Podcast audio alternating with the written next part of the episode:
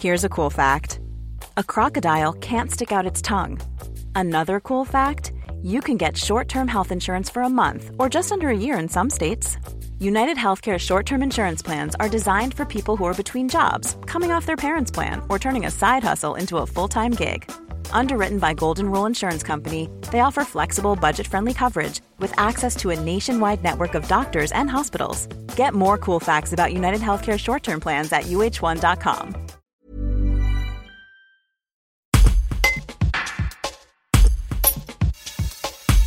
Pour des séistes et kayakistes de haut niveau, autant vous dire que deux mois de confinement loin des bateaux, ça n'est pas gai.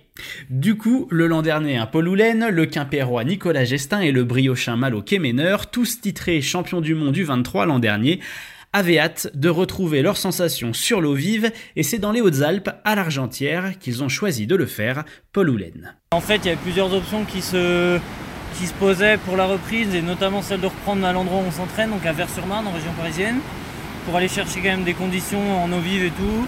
Et en fait, on était un peu contraint là-bas, notamment par le fait que c'était un bassin artificiel et que notamment pour les accès à l'eau et tout, c'est plus compliqué. C'est des créneaux d'une heure, ça va être des, donc des séances plus courtes. Euh, il y a le protocole sanitaire en plus sur place qui est, qui est quand même assez contraignant parce qu'on a un groupe d'athlètes, qu'on évolue dans une structure et tout.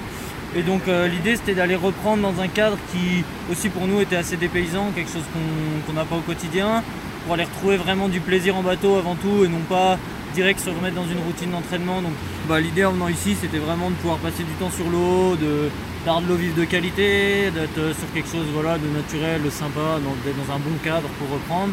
Alors les mauvaises langues hein, diront que pour trois Bretons, seule la météo était familière ce lundi des trompes d'eau qui se sont abattues sur la Durance, laquelle avait visiblement à cœur d'élever son niveau pour être à la hauteur de ces trois as de la pagaie. Un défi en tout cas apprécié par Malo Kemener et Nicolas Gestin. Ouais, bah le, niveau 2 euh, varie un peu euh, chaque jour, mais euh, ça permet aussi de travailler un peu l'adaptation, donc c'est sympa. Et puis le niveau 2 reste très bien, donc c'est parfait pour la navigation. Parfait, ouais, il faut voir les traces plus larges, mais, mais plus il y a d'eau, mieux c'est pour nous. Enfin, faut pas que ça déborde. Non, en effet, alors ce ne fut pas le cas, Nicolas. De toute façon, un certain Franck Addison veillait au grain sur la berge en cas de pépin. Le médaillé d'or olympique à Atlanta 1996 en canoë biplace, installé dans les Hautes-Alpes, encadre pour l'occasion le trio de talents bretons.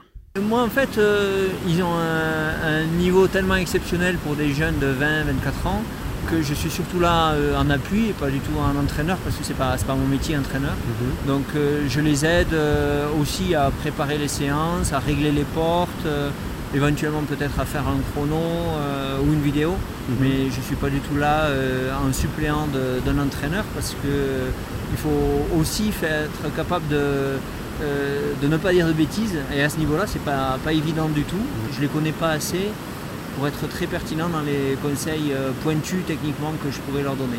Pour autant, Paul, Malo et Nicolas ne se privent pas d'échanger avec leur aîné entre deux descentes, lequel dispense volontiers quelques conseils de trajectoire. Toi, c'était pas mal. Euh, je pense que tu peux mieux glisser euh, à la première descente du premier parcours. Ouais, ouais, c'est la première. tu te prends. je pense plus à droite Je pense que c'est pas facile, mais je crois que ouais, tu peux venir de plus à droite. Et après quelques passages de porte, eh bien les sourires sont sur toutes les lèvres, même si la fatigue commence à se faire sentir pour Malo. C'est un peu dur là. Ça fait déjà depuis mercredi, on est, on est lundi, on est là, donc euh, ça commence à fatiguer un peu.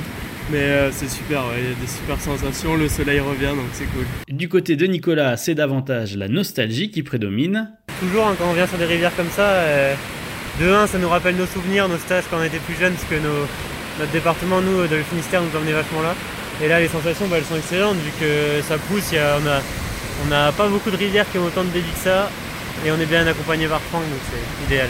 Quant à Paul, eh bien, il a pu observer le fond de la Durance pendant quelques secondes sur sa première descente hebdomadaire avec un joli chavirage. Ouais, purée, je, me suis bien mis dedans. C'était mon premier du séjour en plus, donc, euh, mais ouais, l'eau est bonne, c'est bien là. Ça rafraîchit les idées. Et parmi ces idées, il y a évidemment la sélection aux Jeux Olympiques de Tokyo, des JO reportés à l'été 2021.